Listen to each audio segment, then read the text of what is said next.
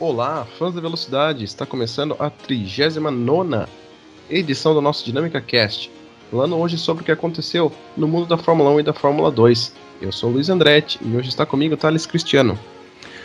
É, boa tarde, pessoal. Mais um, mais um final de semana aí, dessa vez comemorando 70 anos da Fórmula 1, né? Mais, um, mais uma etapa pela segunda semana consecutiva no autódromo tradicional de Silverstone, na Inglaterra. E dessa vez, finalmente, a gente viu a Mercedes derrotada. Finalmente vimos uma corrida bastante interessante, com compostos de pneus mais macios do que a gente tinha visto semana passada. E isso foi uma emoção muito boa de se ver, né? Exatamente. É... Domingo teve o GP de 70 anos da Fórmula 1, né? Não podia ter comemorado em lugar diferente a não ser Silverstone. GP que todo mundo acreditava que ia ser o domínio amplo da Mercedes, como foi no GP anterior da mesma pista, porém Max Verstappen é, quebrou a banca com uma estratégia muito boa e venceu, estratégia de pneus e deixou a Mercedes para trás, assumindo a vice-liderança numa corrida que praticamente todo mundo achava que Lewis Hamilton ia ganhar novamente. Exatamente, eu...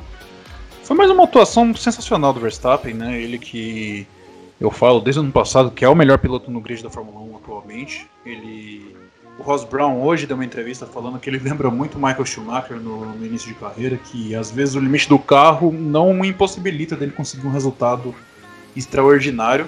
A gente sabe que o carro da Red Bull esse ano não é nem de perto o melhor do grid. A Mercedes construiu um carro para a temporada de 2019 amplamente melhor do que os adversários e o Verstappen com boas voltas de classificação e conseguindo cuidar dos pneus mais do que as Mercedes, conseguiu se colocar numa posição de poder vencer essa corrida, né?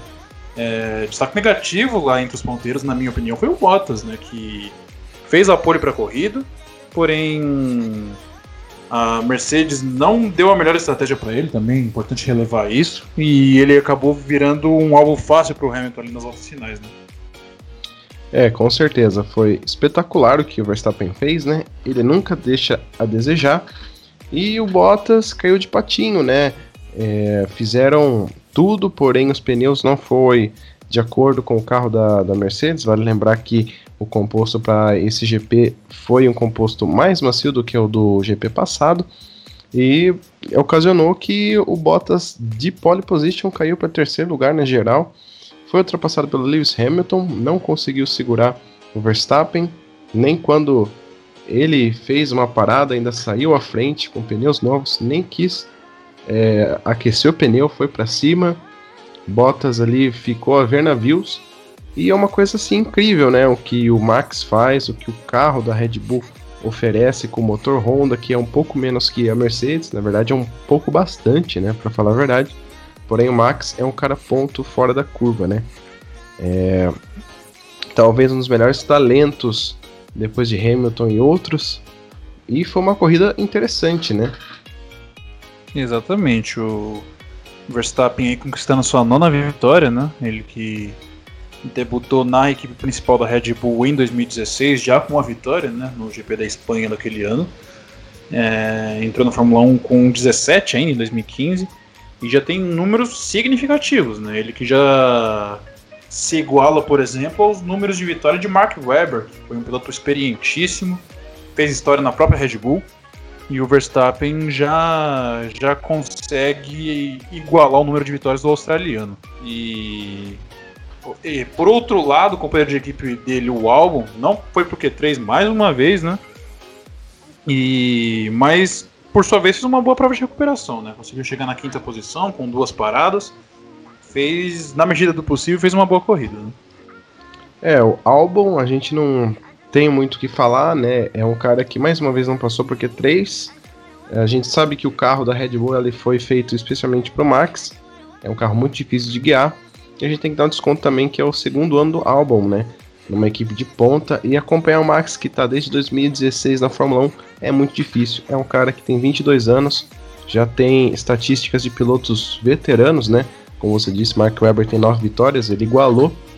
É, Max já tem 34 pódios em 22 anos, sendo que Lewis Hamilton começou a carreira com 23. Ou seja, se o Max pegar aí um domínio da Fórmula 1, ele com certeza vai massacrar muitos recordes de vários pilotos. E o Albon é aquele cara, né? Tá, a Red Bull tá fazendo parecer com que ele seja um piloto inexperiente, porém ele não é, é um piloto muito bom, mas não tá devendo resultados, né? A quarta posição com certeza era presta para ele. Quem sabe talvez um pódio, né? Eu acho que não, mas a quarta posição ali do Leclerc com certeza em, em dias normais seria por Albon, né? Exatamente. O Leclerc conseguiu salvar um quarto lugar que, na minha concepção, foi um resultado excelente, né? Que a Ferrari esse final de semana estava pior do que na semana anterior. É, o próprio Leclerc falou isso ao longo do final de semana. E eles conseguiram colocar o, quarto, o Leclerc na quarta posição com uma estratégia bem diferente, né? O Leclerc foi. Ele e o Grosjean foram os únicos pilotos. Ele e o Raikkonen, na verdade. Foram os únicos pilotos do grid que fizeram uma parada só na corrida toda, né? Pro Leclerc acabou funcionando. Pro, pro próprio Kimi acabou funcionando também, né? Ele que estava amargurando a última posição, já que fatalmente o carro da Alfa Romeo nessa temporada aparenta ser o pior do grid. E o Kimi, com essa estratégia, conseguiu a 15 posição na frente de alguns adversários. Mas pro Leclerc isso pagou muito, né? Ele que conseguiu se segurar na frente, conseguir um pace regular e não perder tanto, tanto desempenho dos pneus assim, para que ele largasse de pneu médio, botasse pneu duro e fosse até o final. E conseguiu chegar na quarta posição, é resultado que ele mesmo comemorou muito com a equipe após o final da corrida, né?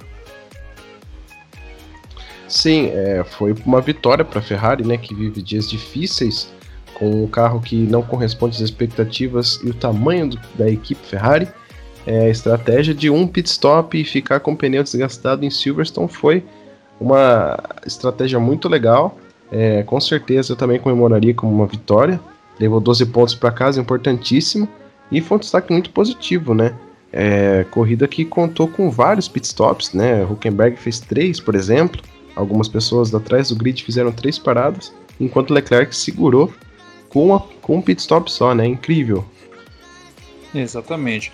É, apenas para registrar que o Vettel depois no, no coletivo de, de corrida ele disse que foi acordado na reunião antes da corrida que a, por o carro estar tá com dificuldade de desempenho, a melhor estratégia era de um pit stop. É, o Vettel teve um probleminha na largada, acabou perdendo uns 10 segundos para o resto do pelotão por causa de uma derrapada que ele deu na curva 1. É, mas ele conseguiu reencontrar o ritmo, o máximo que era possível para ele. Porém, na primeira parada ele que havia largado de pneu duro, puseram um novo jogo de pneu duro no carro dele. Ele acabou ficando atrás do, do, do, tráfego e não pontuando mais uma vez. Ele que, mesmo durante a corrida, a gente viu na transmissão que fez duras críticas à estratégia que a equipe optou por colocar no carro dele, diferente que, foi, que seria melhor, que foi a que optaram pelo Leclerc. É, é nítido para todo mundo que o casamento Vettel e Ferrari está indo ladeira abaixo com uma velocidade assustadoramente rápida. E eu não me admiraria se ele fosse sacado da equipe italiana antes do final da temporada, assim como foi com o Prost em 92. É exatamente 91. isso que eu ia falar, né? É, a Ferrari não tá mais com o Vettel do mesmo jeito que foi com o Fernando Alonso, porém o Fernando Alonso que decidiu não continuar com a equipe aconteceu com o Prost também, né? É, com Mansell, entre outras. Bom, a Ferrari não é de se imaginar que é, ela tenha dificuldades em fazer carros e por aí vai. É, a gente não tem muito o que dizer sobre a Ferrari, é, parece que vão continuar com o mesmo carro por esse ano. É, o Vettel não está feliz com a Ferrari e o Leclerc está fazendo de tudo que pode. E é um destaque negativo não para a corrida, mas assim para o ano, né? Que a gente vai ver que a Ferrari tá, tá tomando tempo aí de Alpha Tauri, né? Que dessas duas corridas as, as Alpha Tauri terminou à frente do Vettel, né? Uma coisa que assim a gente nunca viu. E eu acho que esse ano aqui é o pior ano do Vettel desde a Toro Rosso, né? Que com certeza não era um carro bom. E é, até essas cinco corridas ele tá fora do top 10 na classificação é difícil, né? Exatamente. Mesmo no ano de estreia dele ele que debutou no finalzinho de 2007, né? Mas fez, se eu não me engano, acho que duas corridas com a BMW Sauber. Em 2008, com a Toro Rosso, ele chegou a vencer corrida, né? Uma coisa que esse ano não é nem perto de ser uma possibilidade para o Vettel. É, é uma pena, sim, é verdade. A gente vê Não só pelo Vettel, mas como pelo próprio Leclerc. Né? O Leclerc é, ele tem um talento que, em condições normais, conseguiria brigar com o Verstappen facilmente. Porém, ele está tendo que tirar no braço o máximo que ele consegue para conseguir uma quarta posição. Isso é bastante triste, né? Como você falou, AlphaTauri ali geralmente fechando o top 10 em toda a corrida, né? Tá bastante interessante ver. É, nessa corrida, inclusive, a gente viu o Gasly reclamando bastante após o final da corrida, por causa do mesmo motivo que o Vettel fez, falando que não entendeu a estratégia de duas paradas, dava para ter feito uma e, consequentemente, conseguido beliscar alguns pontinhos. Porém, a gente viu o Kvyat pontuando, chegando na décima posição, né? É, exatamente. Também temos é, outro destaque positivo, legal de se falar, a volta de Nico Huckenberg, que classificou em terceiro lugar. Porém, as estratégias e uma largada que não foi tão boa fez com que o alemão terminasse em sétimo lugar, atrás do seu companheiro temporário Stroll. É, foi uma corrida muito legal para quem não estava em forma, né? É, correu ali em comboio apenas a Racing Point, né?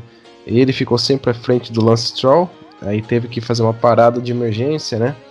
Dizem a equipe que ele estava com vibrações no carro, né? E isso causa danos, né? Na, na suspensão, poderia é, estourar um pneu e resolveram parar ele porque ele não iria ser ultrapassado pelo de trás, já iria ser ultrapassado pelo álbum. Então resolveram fazer essa troca de posição. O Huckenberg terminou em sétimo, legal. Outro destaque também é pro Esteban Ocon, que terminou à frente do Ricardo, né? Ricardo que teve problemas, rodou, fez uma pataquada, né? Diga-se de passagem, ferrando com a corrida dele, né? Exatamente, o Huckenberg que chocou todo mundo no sábado, né? Fez o terceiro lugar é, na classificação. Eu, particularmente, não me recordo a última vez que ele largou entre os três primeiros. Ele, como melhor resultado, obviamente, tinha pole no GP do Brasil de 2010. Porém, quando ele largou em outro outra vez nas três primeiras posições do grid, eu sinceramente não me recordo se isso aconteceu outra vez, né? Ele que é notório por sempre andar em carros de meio de pelotão. Foi um Áustria excelente resultado. 2016 pra... de Force India, desculpa. A Áustria 2016, isso. Eu lembro que alguns carros pegaram punições naquela corrida, né? Aquele, aquele fatídico GP da batida do Rosberg com o Hamilton. Enfim, na corrida foi frustrante, a gente pode falar assim, colocarem pneus macios nele, né? Ele foi o único piloto do grid que experimentou os pneus macios. Foi bastante inútil o pneu, o set de pneu vermelho nesse final de semana, quase ninguém usou. Nem no próprio Q3 da classificação o pessoal usou, né? É, um pneu que não aguenta uma volta rápida sem já perder um pouquinho do seu desempenho. E há quem diga que pararam o Huckenberg pela terceira vez para ele voltar atrás do companheiro de equipe. É, o Pérez não pôde correr dessa vez porque ele fez um novo teste de Covid na semana passada e deu positivo novamente. Ou seja, ainda não se sabe se ele vai voltar a tempo para correr na Espanha final de semana que vem, né? Ou seja, pode pintar que o Huckenberg faça mais uma, mais uma aparição, né? É... A Racing Point, que é importante a gente falar, que foi punida esse final de semana, né? É... Foi, foram deduzidos, eu acho que 15 pontos deles no campeonato de construtores e foram multados num valor de 400 mil euros por causa de plágio no duto de freio em relação à Mercedes do ano passado, né?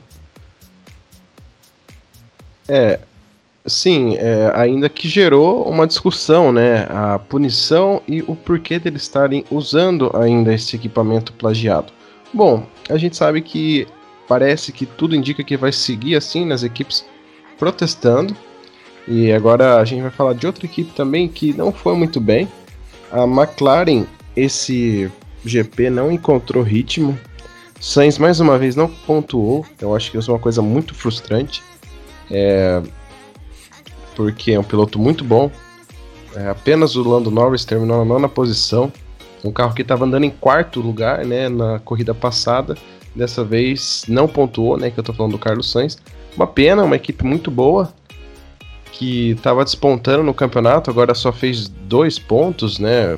Em casa. Caiu para quarto lugar, a Ferrari ultrapassou com 55 pontos. Não achei legal, é, espero que eles achem de novo esse ritmo que eles estavam fazendo em outras corridas, né? E né, estranho, né? A equipe decair de um GP para o outro no mesmo, na mesma pista, é de se pensar, né? É, você não viu a McLaren andando bem esse final de semana. Assim como a Mercedes, eu acho que a McLaren teve dificuldade com o desgaste de pneus nesse final de semana também, né? A gente viu a Mercedes perder um pouquinho da vantagem que tinha sobre as rivais, muito em função dos compostos mais macios que a Pirelli disponibilizou para esse final de semana. Uh, a McLaren sofreu um pouquinho disso também, né? A gente já viu no sábado o Sainz não passando nem para o Q3, sendo eliminado já na segunda parte do treino classificatório. E na corrida a gente viu eles tendo bastante dificuldade, a gente viu uma briga bastante interessante também no pelotão intermediário, né? A gente viu o Lando Norris, o Esteban Ocon, né, o Kvyat e o Gasly brigando muito ali pelos últimos pontos, né, por assim dizer. A gente viu o Vettel encostando na parte final da corrida, porque ele teve, como eu falei, aquele probleminha no início. É, porém, é uma pena mesmo ver a McLaren perdendo esse desempenho para essa etapa. É, o, o, Norris ele briga pelo quarto lugar no campeonato com o próprio Leclerc, né? O Leclerc que tem feito atuações da sua vida, corrida após corrida, para conseguir um lugarzinho no top 5 ali. Ele que naturalmente, é, em condições normais, acabaria atrás das duas Mercedes e das duas Red Bulls, pelo menos. Às vezes até as Racing Point. Porém, é de, se, é de se levar em conta também o resultado do Lando Norris, né? Que apesar de todas essas dificuldades, ele conseguiu mais uma vez pontuar.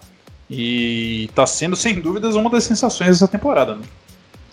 Com certeza. É, o Lando Norris está andando muito bem, 38 pontos na tabela contra 15 dos Sainz, né? Vamos dizer que ali a corrida da Inglaterra, a primeira corrida, ele ia fazer bons pontos, né? O quarto lugar, porém o pneu estourou, dessa vez ele não pontuou também.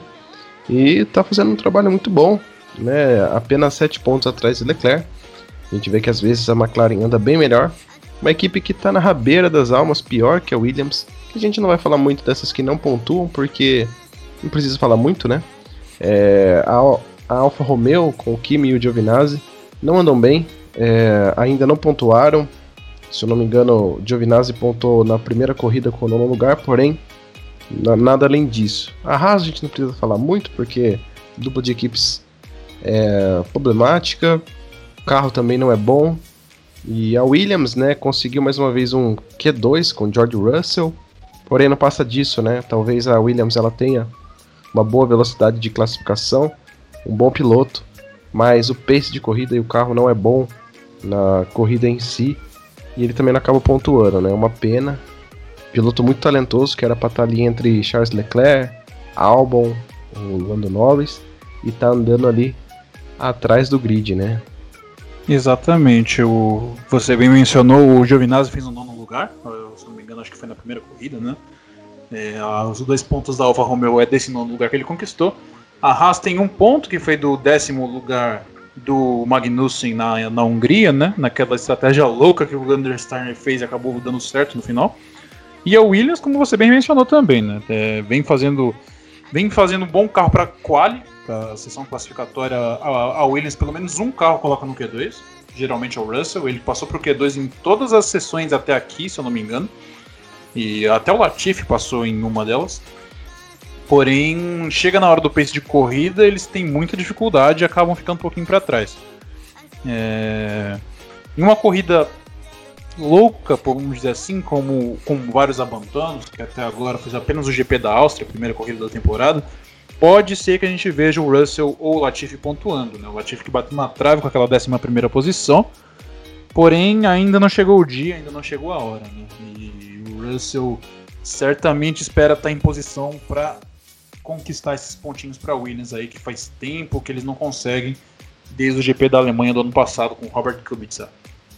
É, tá difícil para Williams, tá difícil para ele. Os dois que renovaram para o ano que vem, é, talvez a Williams ela evolua um pouco mais, possa andar à frente aí da Alfa Romeo e da Haas, que é o que está acontecendo. E a gente torce para que eles vá bem, né? Porque tem um piloto muito bom, muito promissor. É, agora a gente vai falar o resultado da prova, né? Que o top 10 foi vitória de Max Verstappen, segundo lugar com Lewis Hamilton, terceiro foi Valtteri Bottas, quarto Charles Leclerc, quinto Alexander Albon, sexto ficou Stroll, sétimo Huckenberg, oitavo Ocon, nono Lando Norris e fechando com um pontinho Daniel Kvyat. A próxima corrida vai ser nessa semana ainda, no GP da Espanha, dias 14 a 16 de agosto. E agora a gente vai falar um pouquinho sobre Fórmula 2, corrida de rodada dupla, né? Como é de costume. a primeira corrida do sábado, o Ailot ficou com a vitória, Lundgaard em terceiro, não, em segundo, desculpa, em terceiro, Aitken. Thales vai comentar um pouquinho mais de como aconteceu essas duas corridas e é com você, Thales. Pois é, mais uma rodada dupla aí da Fórmula 2, né? O último passo de acesso à Fórmula 1. É, a corrida do sábado aqui vale mais pontos, né? A corrida mais longa também. A vitória ficou com Calum Aylott, assim como você mencionou, piloto da UNI Virtuosi. É, ele que tinha feito a pole, né? Conseguiu os quatro pontos adicionais pela pole position na sexta-feira. No sábado venceu a corrida de ponta a ponta é, resultado esse que ele rendeu a liderança do campeonato. Né? É, até aqui a gente tinha visto a dominação do Robert Schwartzman, piloto da Prema, ele que final de semana passada acabou não pontuando em nenhuma das duas corridas. É, na corrida do sábado ele chegou apenas na oitava posição, atrás do seu companheiro de equipe Mick Schumacher. E com essa oitava posição ele foi pole para a corrida do domingo, porque é assim que funciona. Oitavo lugar da corrida do sábado larga na pole na corrida do domingo, quem vence no sábado larga em oitavo para a corrida do domingo e assim sucessivamente. É, os brasileiros na corrida do sábado não foram bem. É, o melhor resultado foi do Felipe Drogovic, que conseguiu roubar um pontinho na décima posição. Porém, o Pedro Piquet não terminou e o Guilherme Samaia andou ali no final do pelotão também. É, destaque também para outros pilotos que estão numa crescente no campeonato, né? o Nikita Mazepin, por exemplo, que venceu na semana passada, conseguiu uma quarta posição no sábado. O próprio Luiz Deletrak conseguiu top 5 nas duas corridas, né? E o japonês da Carlin, Yuki Tsunoda, é, piloto da academia da Red Bull. É, se cota muito ele que futuramente ele pode, possa conseguir um lugarzinho na, na Toro Rosso, na AlphaTauri, na verdade, né? E ele venceu sua primeira corrida da categoria é, no domingo, na corrida curta da, da Fórmula 2. É, corrida que ficou marcada pelo incidente entre o Mick Schumacher e o Robert Schwartzman enquanto brigavam pela ponta da corrida. O Schumacher fez uma ultrapassagem sobre o Schwartzman e acabou levando um toque na traseira. Toque esse que quebrou o bico do piloto russo e deixou ele fora da zona de pontuação mais uma vez. É, o Tsunoda agradeceu esse incidente para vencer sua primeira corrida. O Mick Schumacher vem, é, chegou na segunda posição apesar desse incidente. E com o Jack Aitken em terceiro, ele fez pódio nas duas corridas. É, na corrida do domingo também os brasileiros não foram bem, todos abaixo da décima posição, né, não pontuaram. E a gente viu uma mudança na ponta do campeonato agora. Né? A gente viu o Wylott, piloto da Academia Ferrari, piloto britânico, liderando o campeonato com 106 pontos.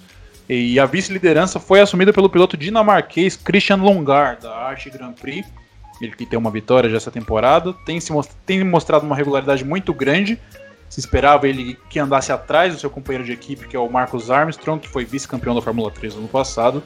Porém, ele tem roubado a cena, tem conseguido bons resultados e assumir a vice-liderança do campeonato. O Robert Schwartz pontuou em apenas uma. É uma pena para os brasileiros, né, que não foram bem nessas corridas, falando em especial do Felipe Drogovic, que na corrida 1, como você falou, né, ficou abaixo dos 10 e também, na verdade, ele pontuou, né, ficou em décimo lugar na primeira e não, não chegou entre os 10 na segunda. Bom, como você disse, o, esse Yuki Tsunoda é um cara muito bom também, né, tem o apoio da Red Bull, é, com certeza ele pode chegar a Toro Rosso, né, pelo fato de que ele, todo piloto japonês, como a gente sabe, com a Honda eles colocam, né, o piloto na Fórmula 1, é, corrida foi muito interessante. Mick Schumacher na segunda fez pódio, né?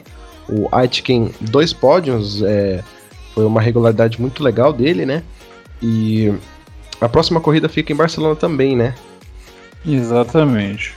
Rodada dupla, apenas pontuando aqui, na Fórmula 3 a gente tem uma batalha pelo título muito interessante entre os dois, os dois pilotos da Prema, né? O piloto americano Logan Sargent e o piloto australiano Oscar Piastri, esse é da academia da Renault, se eu não me engano. E os brasileiros é, não foram bem no final de semana, né? O melhor resultado dentre o Enzo Fittipaldi e o Igor Fraga foi do Igor Fraga na corrida do domingo, chegou na décima posição. Com certeza. É, agora a gente vai falar também a posição dos pilotos, né? Você já disse que o Ailot está liderando, tomou a liderança do Schwartzman e também Schwartzman perdeu para o Lundgaard. Nikita Mazepin fazendo um trabalho muito legal na quarta posição, né? É, Yuki Tsunoda está em quinto lugar com 66 pontos.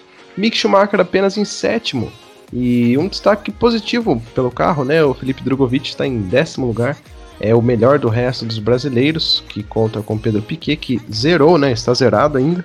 Guilherme Samaia, idem. E é isso. É, você quer mais completar mais alguma informação? Fórmula 2? Apenas, apenas, apenas congratulando o Felipe Drogovic aí, né? Ele que é companheiro de equipe do, do Nobuharu Matsushita, que temporada passada correu na Carlin, venceu, se não me engano, duas ou três corridas, é um piloto experiente, japonês, né? E o Drogovic, se eu não me engano, não ficou atrás do seu companheiro de equipe em nenhuma corrida sequer nessa temporada até agora, né? Tanto é que o próprio resultado do campeonato mostra isso. Ele com 46 pontos e o Matsushita apenas com 9. Exatamente. A gente fecha esse nosso programa, né, falando um pouco do que aconteceu nos campeonatos de Fórmula, Fórmula 1, Fórmula 2, Fórmula 3. Se você chegou até aqui, se inscreva no nosso canal, deixe seu like e muito obrigado pela presença. Meu nome é Luiz Andretti, comigo estava Thales Cristiano. Até a próxima.